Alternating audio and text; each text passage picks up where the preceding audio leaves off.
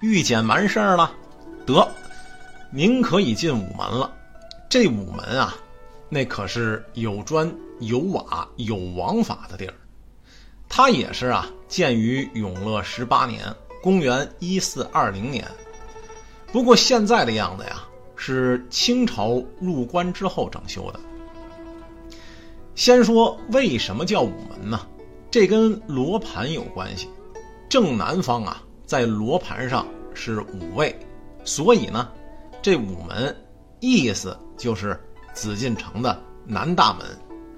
您看，东西北三面的城台以及城台上的城楼，构成午门的整体结构，形成的这广场啊，在明清两朝可有着不容忽视的作用。首先是立诏之用，啊，每年皇帝立春日赐春饼，啊，就是炸春卷啊；端午节赐凉糕，类似于粽子一样的糯米糕；重阳日呢赐花糕，就是现在的蛋糕；还有腊月初一颁布来年的历书，这个叫颁朔礼。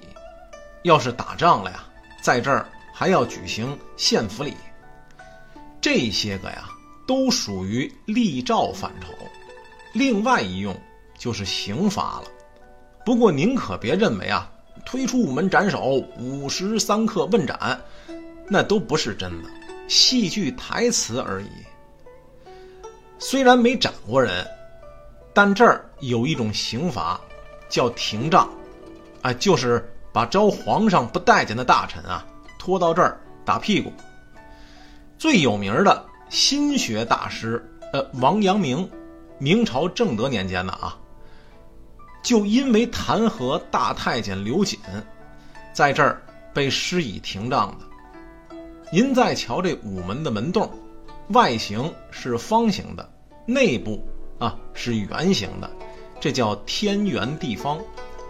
中间最大的门洞啊，供皇帝出入，皇后大婚时啊。也可由此进入。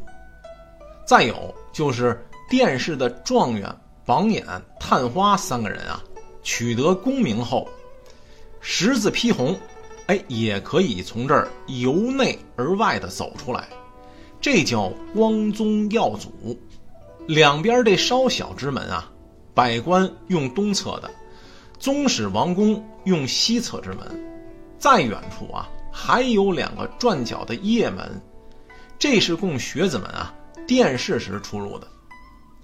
至于您愿意用哪个，悉听尊便吧。